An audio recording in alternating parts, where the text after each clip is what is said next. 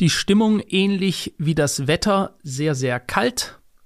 Meine Stimmung ist aber durchaus gut, denn es ist ja heute wieder Another Day, Another Chance und äh, wir haben ein weiteres interessantes, spannendes Thema, über das wir reden wollen. Genau, und zwar das Thema Ukraine-Russland-Konflikt. Spezifisch, wir haben ja im letzten Podcast, wir haben einen Podcast bisher darüber gemacht, um den Kontext hier zu nennen, nach Kommentaren gefragt zu der Situation. Es gab einige sehr, sehr kontroverse Kommentare darüber und viele Leute, die sich auch darüber interessiert haben, wie ist das Ganze überhaupt entstanden? Warum potenziell hat denn Russland die Ukraine angegriffen? Denn vor allem in den Mainstream-Medien wird das gar nicht thematisiert so richtig. Es wird eher einfach nur thematisiert, es gab einen Angriff und der, der als erstes angegriffen hat, der das Ganze aufs Schlachtfeld gebracht hat, der ist auch schuld. Ähm, wir wollen gar nicht über Schuld oder irgendwas in diesem Podcast sprechen. Wir wollen uns einfach mal mit einem potenziell alternativen Szenario oder potenziell einer alternativen Begründung für das Ganze befassen. Nicht mehr, nicht weniger. Was gibt es potenziell für Gründe? Was hat Russland da gesehen? Warum sind sie da einmarschiert? Ähm, und da gab es äh, etwas Interessantes zum Thema ein Raketenschild, Raketen, die an der Grenze zu Russland platziert werden sollten. Lass uns da doch mal drüber genau. sprechen, Philipp. Sehr gerne. Also vielleicht noch mal, um das in den Kontext zu stellen ähm, und auch hier ganz klar, wir sehen diesen Kanal als einen Kanal, den wir mit der Community zusammen, mit der Gemeinschaft hier, der, der Leute, die diesen Podcast hier anschauen, immer wieder anschauen wollen und auch den Ball uns gegenseitig hin und her spielen. Das ist ganz wichtig. Und das letzte Mal als ich gesagt habe, was mich stört an diesem Konflikt ist, dass immer behauptet wird, in den Medien oftmals, nicht immer oftmals, dass dieser Angriff aus heiterem Himmel kam, vollkommen ungerechtfertigt, es überhaupt keine Gründe für die russische Seite gab. So wird es immer gesagt. Es gab überhaupt keine Gründe für die russische Seite, so einen Angriff zu starten und deswegen ist es der ungerechtfertigste Angriff jemals und es kann nur einen Schuldigen und einen Guten hier geben, ja, einen Held und einen schlechten, einen Bösewicht. So, und was ich damals gesagt habe, ist, dass es Pläne gab äh, von der Ukraine, einen Raketenschild im eigenen Land aufzubauen, welcher gegen Russland gelenkt werden könnten von Seite der NATO, der Amerikaner, und dass dies als direkte Bedrohung von den Russen wahrgenommen wurde und seit vielen, vielen Jahren benannt. So, das mal zur Aussage. Und da gab es eben aus der Community ein paar Leute, die gesagt haben, Herr Hopf, bitte jetzt gleich mal Quellen nennen, Beweise, dass sowas stimmt, weil wenn es so wäre, dann wäre es natürlich krass, aber habe ich noch nie gehört. Okay? Und jetzt wollen wir das mal durchgehen. Ganz, ganz simple äh, Google-Suche kann jeder machen. Erstes Blatt und ich habe hier wirklich nur Quellen genommen. Deutsche größte Medienhäuser aus der deutschen Medienlandschaft. Nehmen wir mal als allererstes und den allerfrühesten Bericht. Das ist der deutschlandfunk.de Archiv Zwiespalt in Kiew 27.03.2007 dass man mal so sieht, wie weit das zurückgeht. Ja? Ich lese mal hier vor, wir blenden das auch alles ein, wir werden es auch nachher alles unten verlinken und ich bitte auch die Community selber, schaut euch 20 Minuten mal kurz die Quellen an, Damals, als wir noch nicht diese gut-böse Agenda hatten in den Medien, wurde ganz offen über diese Dinge gesprochen und ihr werdet sehen, dass die Tonalität eine ganz andere ist, als wir sie heute hören. Ich lese mal vor. Die ukrainische Staatsspitze unterstützt die Pläne der USA für ein Raketenabwehrsystem in Europa. Das Land könnte sich neben Polen und Tschechien sogar eine Beteiligung auf eigenem Boden vorstellen. Damit wären zwei Fliegen mit einer Klappe geschlagen. Die Ukraine könnte Pluspunkte in Washington und in Brüssel bei der Europäischen Union sammeln. Florian Kellermann berichtet. So, und jetzt geht's eben äh, hier in diesem Bericht darum, kann sich jeder durchlesen. Und hier werden dann auch einige ukrainische Bürger, also quasi in der in diesem Research befragt, was sie denn von so einem äh, System, Raketensystem halten würden. dann wird hier geschrieben, aber nicht deswegen kommen die Kiefer gerne hierher, sondern wegen der frischen Luft und der herrlichen Aussicht auf den Fluss Dnipro versichern Lyudmila und Lena, zwei Kindergärtnerinnen, 42 und 43 Jahre alt. Zitat, wir sind gegen Waffen und gegen Wettrüsten. Überall auf der Welt gibt es liebenswerte Menschen. Wir arbeiten mit Kindern aus Armenien, Georgien, sogar aus afrikanischen und arabischen Ländern. Sie sind alle talentiert und sprechen ein wunderschönes Ukrainisch. Diese Waffen hier braucht die Welt nicht. Zitat Ende. Dann haben wir hier der 58-jährige Volodymyr Hirorowitsch, ein Flugzeugingenieur, wünscht sich sogar, dass die Regierung der Ukraine die Militärbasis offiziell ablehnt. Also eine US-Militärbasis direkt an der russischen Grenze in der Ukraine. Zitat Polen braucht diese Raketenbasis nicht, schließlich werden sie von niemandem bedroht. Was die Amerikaner behaupten, dass die Basis Raketen aus dem Iran abwehren soll, ist Unsinn. Die Iraner haben keine Raketen von solcher Reichweite. Für mich ist das eine Drohgebärde der USA gegenüber Russland. Deswegen hat Putin recht, wenn er sich aufregt.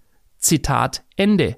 Eine Umfrage zum US-Raketenschild gibt es in der Ukraine noch nicht aber sie würde wohl eine deutliche Mehrheit gegen die Pläne der polnischen Regierung ergeben. Das sieht man auch schon daran, wie wenige Ukrainer einen Beitritt ihres Landes zur NATO wollen. Ich möchte das nochmal wiederholen hier aus 2007. Das sieht man auch schon daran, wie wenig Ukrainer einen Beitritt ihres Landes zur NATO wollen. Denn das Argument ist in beiden Fällen das gleiche. Zwar sind viele Ukrainer für eine Orientierung ihres Landes in Richtung Europa, aber sie wollen trotzdem die Beziehungen zu Russland nicht verderben. Ganz anders sieht das die Staatsspitze in der Ukraine. Von Präsident Viktor Jutschenko hatte es niemand anders erwartet. Er gilt als westlich orientiert und spricht sich ohne Einschränkungen für das Raketenschild aus. Aber erstaunlicherweise pflichtet ihm diesmal auch Ministerpräsident Viktor Janukowitsch bei. Dabei hatte Janukowitsch noch im Wahlkampf letzten Jahres bessere Beziehungen zu Russland versprochen.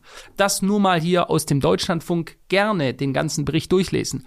Gehen wir mal weiter und nehmen so ein ja allen bekanntes Blatt wie die FAZ, die Frankfurter Allgemeine Zeitung. Hier ein Bericht vom 20.05.2015. Wir sind jetzt also von 2007 weitergegangen, 2015, auch nunmehr acht Jahre her. Russland warnt Ukraine vor Raketenstationierung. Wird auch hier ganz offen angesprochen. Ich lese vor, Russland will im Falle, dass in der Ukraine amerikanische Raketen stationiert werden, Gegenmaßnahmen ergreifen, droht der Kreml. Der ukrainische Präsident Poroschenko macht dem großen Nachbarn derweil Vorwürfe. Auch hier kann man mal vorlesen, die Atommacht sieht den von den Vereinigten Staaten in Europa geplanten Raketenschild als Gefahr für ihre Sicherheit. Zuvor hatte der Sekretär der ukrainischen, des ukrainischen Sicherheitsrates Alexander Tschutschinow in Kiew davon gesprochen, dass eine solche Abwehranlage Schutz vor möglichen Angriffen aus aus Russland geben könnte. Hier sind wir wieder bei dem Thema, was seit vielen, vielen Jahren von der russischen Seite geäußert wurde, denn wir wollen ja hier beide Seiten anhören, nicht nur eine Seite. Und das ist eben, dass die Russen gesagt haben, wir werden es niemals dulden, das ist die rote Linie, nachdem bereits die NATO-Osterweiterung dafür, äh, dazu geführt hat, dass immer mehr Länder auf NATO-Seite gegangen wird, die wohl, wir sehen das jetzt ganz offensichtlich als Bedrohung und Kriegsgegner der Russen gesehen wird, dass die gesagt haben, sollten jemals der Versuch unternommen werden, Raketen in der Ukraine zu platzieren, welche auch genutzt werden können, erstens mal, um Atomschläge und damit das Gleichgewicht der Mächte ähm, in ein Ungleichgewicht zu bringen. Sprich, die Amerikaner könnten Raketen, Atomraketen auf Russland abfeuern und da muss es das Gleichgewicht der Mächte geben, dass wiederum die Russen auch Atombomben abfeuern könnten. Diese könnten dann aber quasi direkt aus der Ukraine abgefangen werden. Das war immer schon eine rote Linie, wo Russland gesagt hat, wenn das passiert, dann könnte es zu einer Invasion kommen. Ne? Ja, um das hier auch mal äh, weiter zu nennen. Oder wir haben hier noch einen dritten Bericht, äh, Kian. Ich möchte dich hier gar nicht jetzt äh, so lange. Ich weiß nicht, hast du schon eine Frage zwischendrin? Also erstmal, das Ganze war schon seit 2007 in Planung. Oder vielleicht sogar noch. Ganz offiziell. Also ich zitiere hier deutsche Zeitungen. Ne? Ich würde sagen, in den östlichen Ländern hast du ja oftmals den Fall, dass regierungshohe Personen oft von den darüberstehenden Oligarchen gestellt werden tatsächlich. Das heißt, da gibt's immer einen Geldgeber im Hintergrund, der dann so ein bisschen die Interessen, das heißt so ein bisschen, fast komplett die Interessen in dem Land so umsetzt mit seiner Macht, die er hat durch sein Geld. Und meine persönliche Frage ist dann da, mit welchem Grund solche Regierungsträger dann plötzlich die Seite wechseln und sagen, hey, wir wollen Teil der NATO sein. Weil für mich wirkt das dann so, wenn die NATO sagt, der Westen geht in Verhandlungen und sagt, wir geben euch das und das, im Austausch wollen wir aber unsere Militärbasis oder unsere Raketen da platziert haben, dann ist wahrscheinlich der Austausch noch mehr Ressourcen, noch mehr Geld oder Macht in dem Sinne gewesen für den Regierungsträger des Landes? Oder glaubst du, die werden da unter Druck gesetzt? Weil wir haben ja jetzt klar gelesen, die Menschen, die wollen gar keine Raketen da. Die Menschen in der Ukraine wollten auch nicht Teil der NATO sein. Wollten damals, muss man sagen. Ja. Das hat sich natürlich jetzt durch die Situation auch geändert. Kann man natürlich aber auch sagen, denen ging auch Propagandaschlacht, äh, Kämpfe im Donetsker Becken der letzten Jahre, wo sehr viele Ne, das ganze Donetsker Becken sind ja zu 98 Prozent Russen gewesen, die dort leben. Fakt. Also das wird auch, auch da können wir gerne mal, wer da möchte, dass man da Berichte bringen, da kann ich mit 50 Berichten kommen. Ja, das ist alles bekannt, wo also damals äh, die ukrainische Seite, die mit Artillerie beschossen hat, über über viele Jahre und dort 25.000 Menschen, ganz normale Bürger, durch Artilleriebeschuss umgekommen sind die letzten Jahre, was bis heute auch niemanden interessiert. Ja, das wird ja nirgendswo mehr erwähnt, dass dort Russen umgekommen sind durch ukrainischen Artilleriebeschuss, circa 25.000 Menschen, ist auch irgendwie nicht mehr zu finden, um das mal in ein Gleichgewicht zu nehmen, um vielleicht zu sagen, könnte es vielleicht doch irgendwie Gründe für die russische Seite gegeben haben. Ich finde, solche Dinge sollten zumindest erwähnt werden ich finde vor allem das, was du gesagt hast, dieses Gleichgewicht. Ich glaube, man nennt das auch Gleichgewicht des Schreckens oder ich glaube, so wurde das genannt im Kalten Krieg damals zwischen den Atomkräften, dass dann quasi, wenn der eine angreift, der andere in der Lage ist, genauso gegen anzugreifen, was dann verhindert, dass überhaupt ein Angriff passiert. Wenn dann genau. quasi einer der Mächte dann an den Positionen rüttelt und sich selber aus dem Gleichgewicht heben möchte, in eine bevorzugte Position, dann besteht ja auch, wie wir auch schon damals in der Podcast-Folge besprochen haben, die Gefahr, dass diese Macht, die dann mehr Macht hat, jetzt in dem Falle, wenn wir davon ausgehen, Amerika platziert Raketen an der Grenze, ist in der Lage, jederzeit das russische Territorium, auch die Hauptstädte vielleicht zu bombardieren, dann kann ja Amerika, weil es in einer höheren Machtposition steht, Russland in allem, was sie wollen, global einschränken. Sie können beispielsweise Sanktionen erlegen, sie können sagen, das, was ihr macht, das passt uns politisch nicht, überdenkt das mal bitte und dann stehen sie in einer Position, in der sie erpresst werden können. Einfach mit diesem Raketenschild. Umgekehrt natürlich auch, wenn wir jetzt das Ganze replizieren würden, wenn beispielsweise Russland Raketen in Mexiko aufstellen würde. Ich glaube, keiner würde so einen Gleichgewichtsbruch bevorzugen.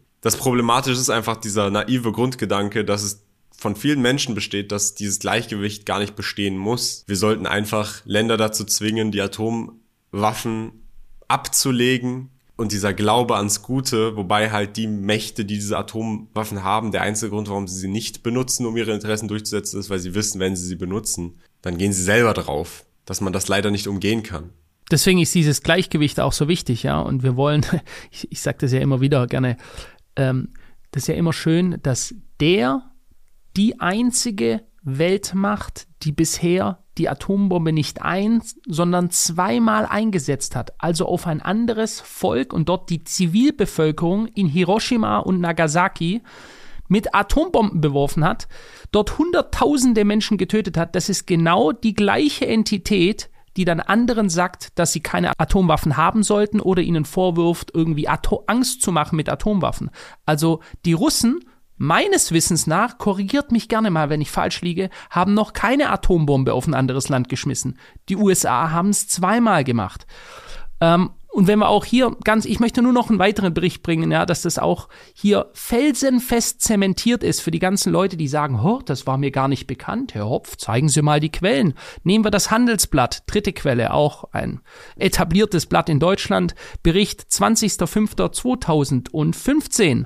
Russland droht mit Gegenmaßnahmen, Raketenschild in der Ukraine für den Fall der geplanten Installation eines US-Raketenschilds in der Ukraine hat Russland Gegenmaßnahmen angedroht. In der Ukraine war zuvor von einem Zitat Krieg mit Russland gesprochen worden. Das ist 2015. Da können sich die meisten Leute mit ihrem Kurzzeitgedächtnis wohl scheinbar nicht mehr daran erinnern. Ja, das ist erstaunlich, einfach erstaunlich, wie ich finde, äh, dass die Leute so schnell vergessen, was da eigentlich vorangegangen ist. Zitat, Russland hat die Uk Ukraine vor einer möglichen Stationierung der US-Raketenabwehr auf ihrem Territorium gewarnt. Für einen solchen Fall werde Russland Gegenmaßnahmen ergreifen, sagte Kreml-Sprecher Dimitri Dmitri Peskov am Mittwoch der Agentur Interfax zufolge. Die Atommacht sieht den von den USA in Europa geplanten Raketenschild als Gefahr für ihre Sicherheit. Zuvor hatte der Sekretär der ukrainischen Sicherheitsrates Alexander Tschutschinow in Kiew davon gesprochen, dass eine solche Abwehranlage Schutz vor möglichen Angriffen aus Russland gegeben hätte. Man stelle sich nur mal vor, wenn die Mexikaner ja, ein Mexiko direkt an der amerikanischen Grenze, wenn die Russen sagen, wir platzieren jetzt mal einen Raketenschild direkt an der Grenze zu Amerika und die Mexikaner würden dann sagen, ja, ja, das passt alles, das ist ein Schutz vor amerikanischen Angriffen. Inwiefern hätten die Amerikaner dafür wohl Verständnis? Gar nicht. Wir wissen das. Ne? Jeder weiß, da gäbe es sofort so den Dritten Weltkrieg. Ja?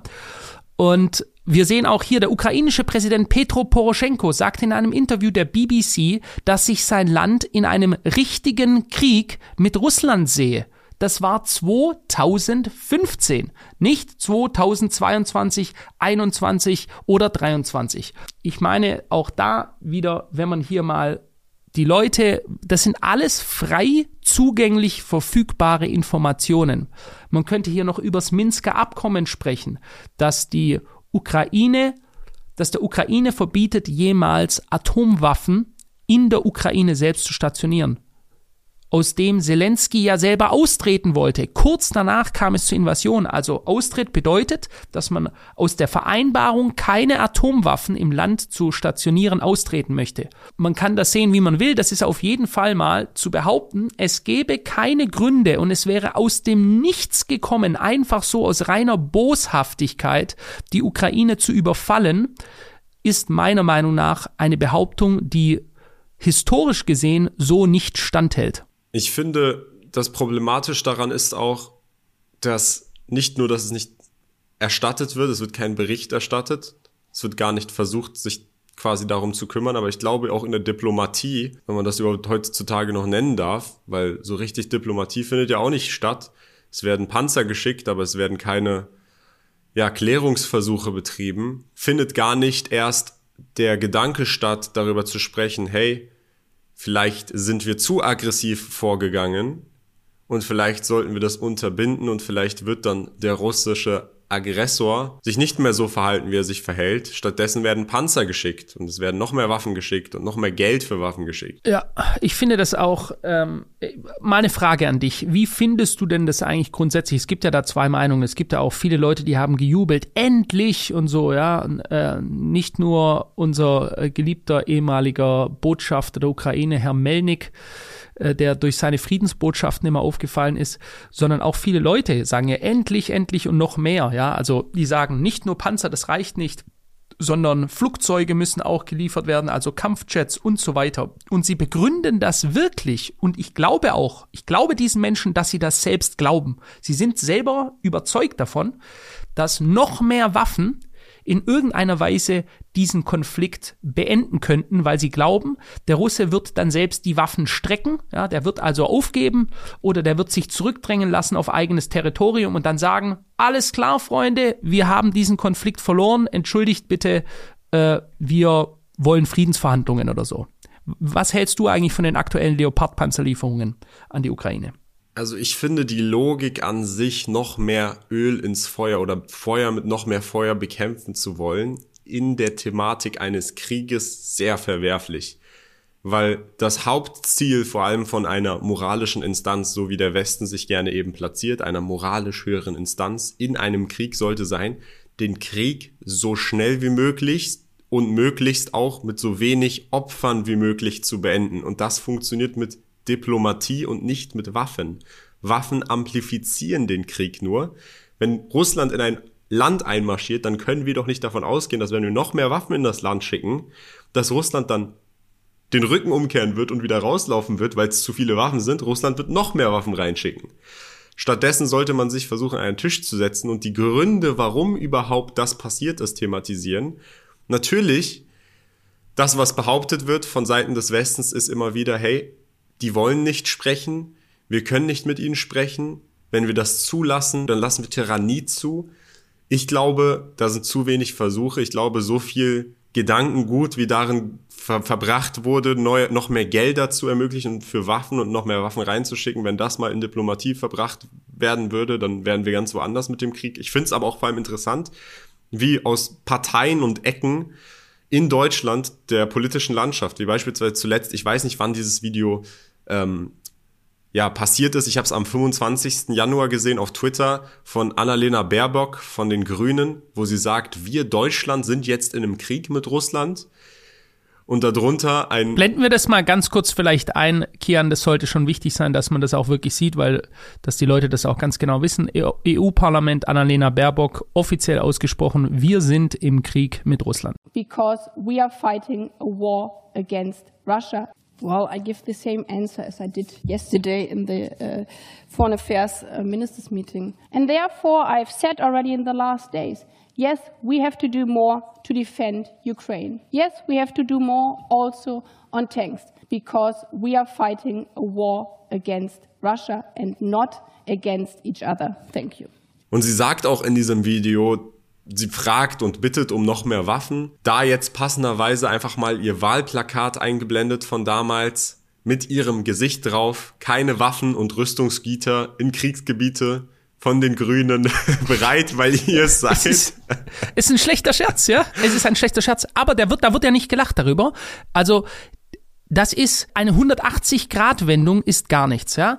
Wenn man sich das mal vorstellt und man einfach mal nur Logik denkt. Heutzutage sind die sogenannten rechten Parteien, die immer als die Kriegstreiber bezeichnet wurden, sind gegen den Krieg, namentlich die AfD, gleichzeitig auch die Linke, ja, ist gegen den Krieg, Ganz klar, das ist auch jedem bekannt. Und die werden auch beschumpfen. Also die beiden Spektren, links und rechts, wollen das nicht. Jetzt wird da aber nicht gesagt, die wollen nicht den Krieg. Nein, nein, das sind die, die Sklaven, das sind die Trolle von Putin.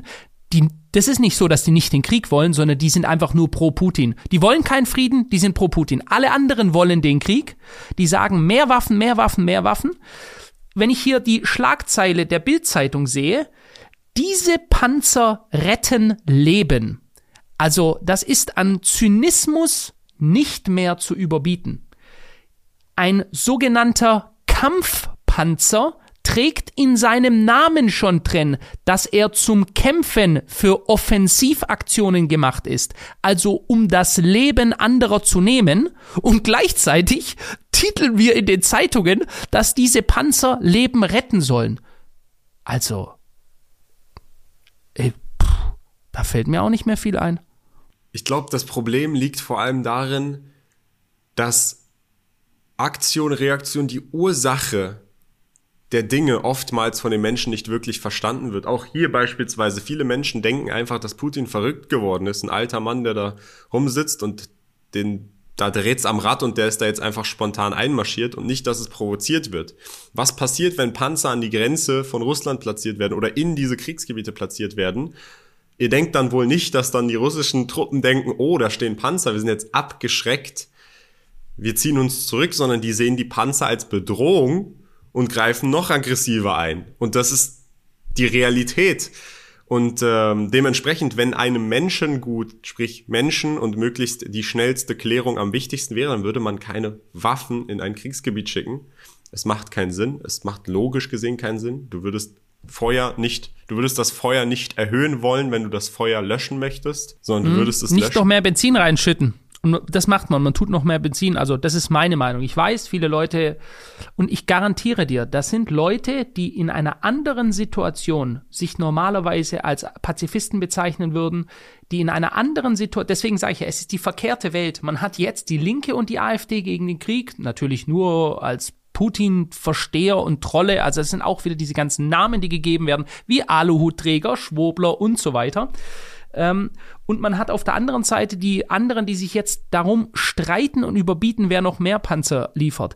Meiner Meinung nach, meine persönliche Meinung, was hier vergessen wird, ist, diese Russen sind nicht in einem Konflikt in de, den sie jetzt hier reingetreten sind. Ja, sie haben diese Invasion gestartet, ja, das ist vollkommen klar. Die sind nicht da drin und sagen, hm, wenn es doch nicht so gut läuft, gehen wir raus. Das ist ein Kampf um Leben und Tod für die. Das haben sie auch schon gesagt. Die werden niemals aus dieser Sache rausgehen und sagen, mit einem eingezogenen Schwanz und sagen, wir haben den Konflikt verloren, wir lassen das jetzt. Das bestätigen ja auch sämtliche Kriegsexperten, sagen, wenn der, den Russen ihr Gesicht nicht gewahrt wird, dann werden die bis zum letzten Mann und die haben deutlich mehr Männer als die Ukraine bis zum letzten Panzer und sie haben erst 200 T90 auf einen Schlag ausgesendet. Das heißt, die paar Panzer, die Abrams, die aus den USA kommen, die 14 aus Deutschland, ich glaube, die 14 aus Polen, das ist nachher ein Joke, was dort geschickt wird. Das ist ja das nächste. Da sagen ja auch viele schon, das ist eine rein symbolische Geste,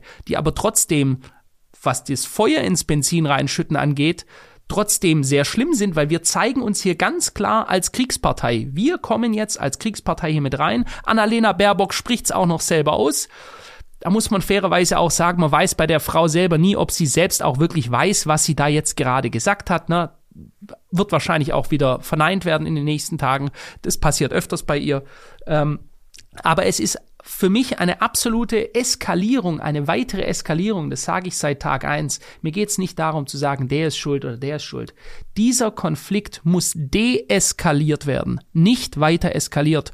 Und wer mir bei normalem Verstand erklären möchte, dass ein Konflikt deeskaliert wird, während man Kampfpanzer hinschickt, neues Equipment hinschickt, jetzt darüber redet, dass Raketen und Flugzeuge, Kampfflugzeuge hingeschickt werden sollen, wo auch die Experten schon sagen, das braucht Jahre, um ukrainische Piloten auf deutsche oder amerikanische Jets auszubilden. Aber egal, es geht ja nicht darum, ob es Sinn macht oder nicht. Es geht nur darum, noch mehr Waffen reinzustopfen in diesen Konflikt ich finde es erschreckend. Es sehen zwar viele Leute, es gibt viele, viele Leute, die das so sehen. Die sind halt jetzt alles Putin-Troller, Putin-Versteher. Nicht etwa Leute, die den Frieden wollen. Nein, die wollen nicht den Frieden, sondern die sind pro Russland. Ich finde das einfach nur Propaganda und leicht durchschaubare Propaganda, wer sich eben nicht komplett verschließt, seine Augen verschließt der Sache.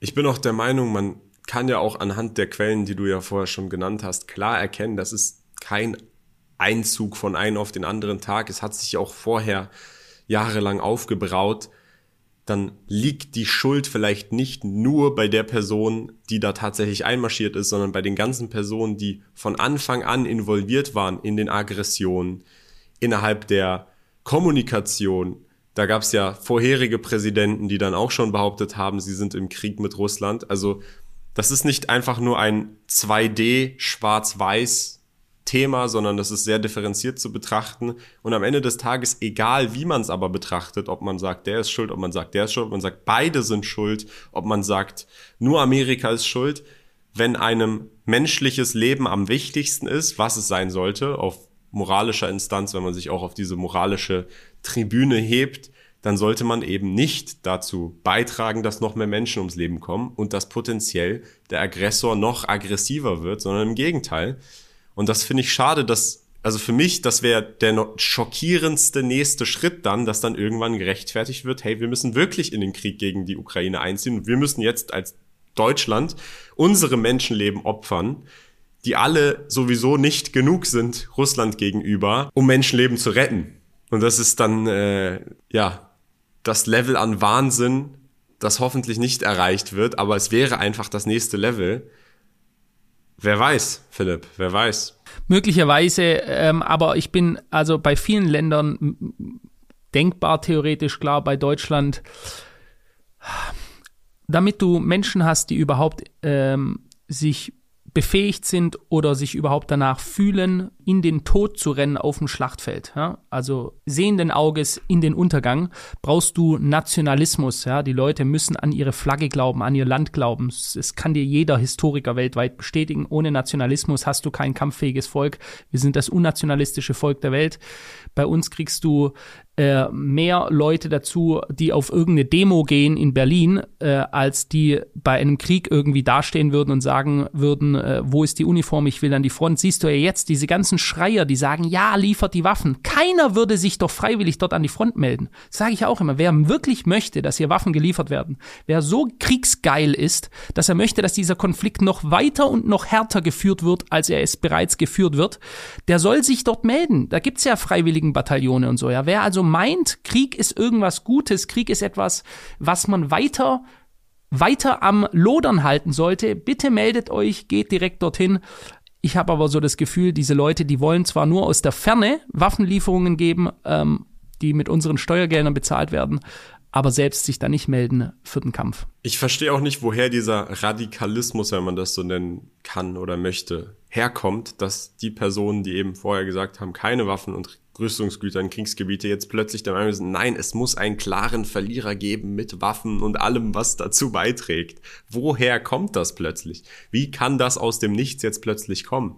Wenn du mich fragst, Propaganda, einfach Medien, wenn du die Medien lange genug beschallen lässt und wie es auch früher schon immer gemacht wurde von allen Seiten des Konfliktes, dass man immer gesagt hat, nur der eine begeht die Kriegsverbrechen. Selbstverständlich, ganz klar. Nur einer begeht die Kriegsverbrechen. Die anderen sind alles Helden, das sind heldenhafte Kämpfer und die sind düstere Invasoren und Untermenschen. Ja? So wie jeder Konflikt schon immer geführt wurde, der Konflikt gut gegen böse. So haben es die Amerikaner gemacht gegen und haben es ihren Soldaten immer gesagt gegen against the Taliban, ja, gegen die Taliban oder gegen ISIS oder gegen die Afghanen oder gegen die Libyer oder gegen die Iraker. Ja? Die Iraker keine einzige Massenvernichtungswaffen, die wollten nichts wissen. Ja, der Irak ist heute noch ein Trümmerhaufen.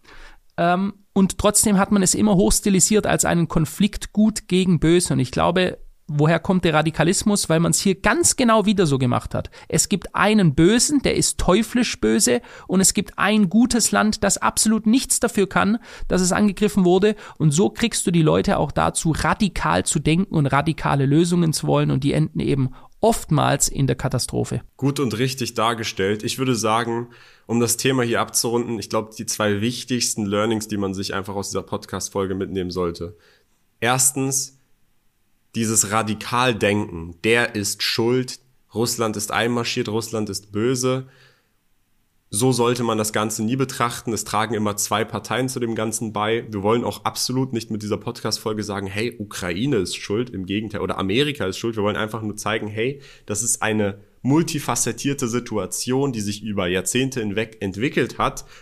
Da mit dem Finger auf die, die eine Person zu zeigen, bringt nichts. Und zweitens, noch mehr Menschenleben quasi aufs Spiel zu setzen und umzubringen, um weniger am Ende umzubringen, macht keinen Sinn. Man sollte Diplomatie bestreben und vor allem eine Deeskalation der Situation. Das passiert nicht mit Waffenlieferungen. Und es passiert, und vor allem diese Waffenlieferungen sollten nicht gerechtfertigt damit werden, dass es nur diesen einen Bösen gibt, der jetzt unbedingt bekämpft werden muss mit Waffen und es muss einen radikalen Gewinner geben aus dem Krieg, sondern das Einzige, was man gewinnen kann aus einem Krieg, sind die Menschenleben, die dann nicht sterben würden, wenn der Krieg noch weiter und schlimmer passieren würde. Und das sollte die Hauptpriorität sein. Und das wäre Deeskalation. Und das ist das Wichtigste eigentlich im Grunde genommen. Und so ist es. Man sagt ja auch, ein Krieg kennt nur Verlierer. Ja, diese ganzen alten Sprüche gelten nicht seit Hunderten, die gelten seit Tausenden von Jahren. Und jetzt vergessen wir sie alle. Und jetzt denken wir irgendwie, ein Krieg gibt's jetzt. Jetzt gibt's plötzlich einen Gewinner und einen Verlierer. Ähm, wenn der Krieg nur Verlierer kennt und wir wissen, dass es Parteien gibt, die fördern diesen Krieg immer weiter und nicht den der Diplomatie, nicht den des Redens, nicht den der Kommunikation und der Schlichtung, sondern den noch mehr Tötungsmaterial in die Schlacht reinzubringen, dann sind das de facto Kriegstreiber und sie sollten als Kriegstreiber bezeichnet werden. Und äh, ich glaube, Kian, da sind wir uns beide einig, wir sind gegen den Krieg. Es ist mir völlig scheißegal, Schuld, nicht Schuld oder sonst irgendwas. Ich bin gegen den Krieg. Ich will keinen Krieg weiter. Ich will kein Menschenleben. Ich finde, äh, russisches Menschenleben ist genauso viel wert wie ukrainisches Menschenleben oder deutsches Menschenleben oder chinesisches oder sonst ein anderes. Ähm, eine andere Denkweise ist mir fremd, war mir aber auch schon immer fremd. Für mich gibt's nicht das Leben, das jetzt mehr oder weniger wert ist. Äh, und ich hoffe doch, dass die Mehrheit der Menschen bei dieser Denkweise bleibt und nicht wieder in Faschismusdenken geht, äh, unser Leben als Herrenrasse ist mehr wert und das sind unwürdige Menschen und die müssen jetzt vernichtet werden. Das sieht man leider viel zu oft in den Medien jetzt. Und das äh, macht mir dann schon, äh, das lässt, äh, das macht schon Angst auf jeden Fall. Ja, besser hätte man es nicht sagen können. Ich glaube, wir sind uns da einig. Wir wollen beide keinen noch längeren Krieg und vor allem nicht noch mehr Leben. Menschenleben, die draufgehen für Interessen von Parteien und Gelder und Dinge, die alles nichts mit Moral zu tun haben am Ende des Tages. Ich hoffe, Leute, das Podcast-Thema hat euch gefallen. Einfach mal einen differenzierten Blick auf die Situation haben. Wie gesagt, keiner von uns ist hier pro die Seite oder die Seite. Wir sind pro Menschenleben und Frieden. Und äh, ja, hat mich gefreut, Philipp. Ich würde sagen, lasst uns gerne mal eure Meinung in den Kommentaren auf YouTube wissen. Und wir sehen uns bei der nächsten Podcast-Folge. Jeden Montag, jeden Freitag. Und übrigens, wir vergessen das zu erwähnen. Shortclip-Wettbewerb. Ihr könnt immer noch teilnehmen, jeden Monat. Ähm, right. Wir werden das wahrscheinlich für den nächsten Monat in der nächsten Folge auflösen. Das war's. Ciao.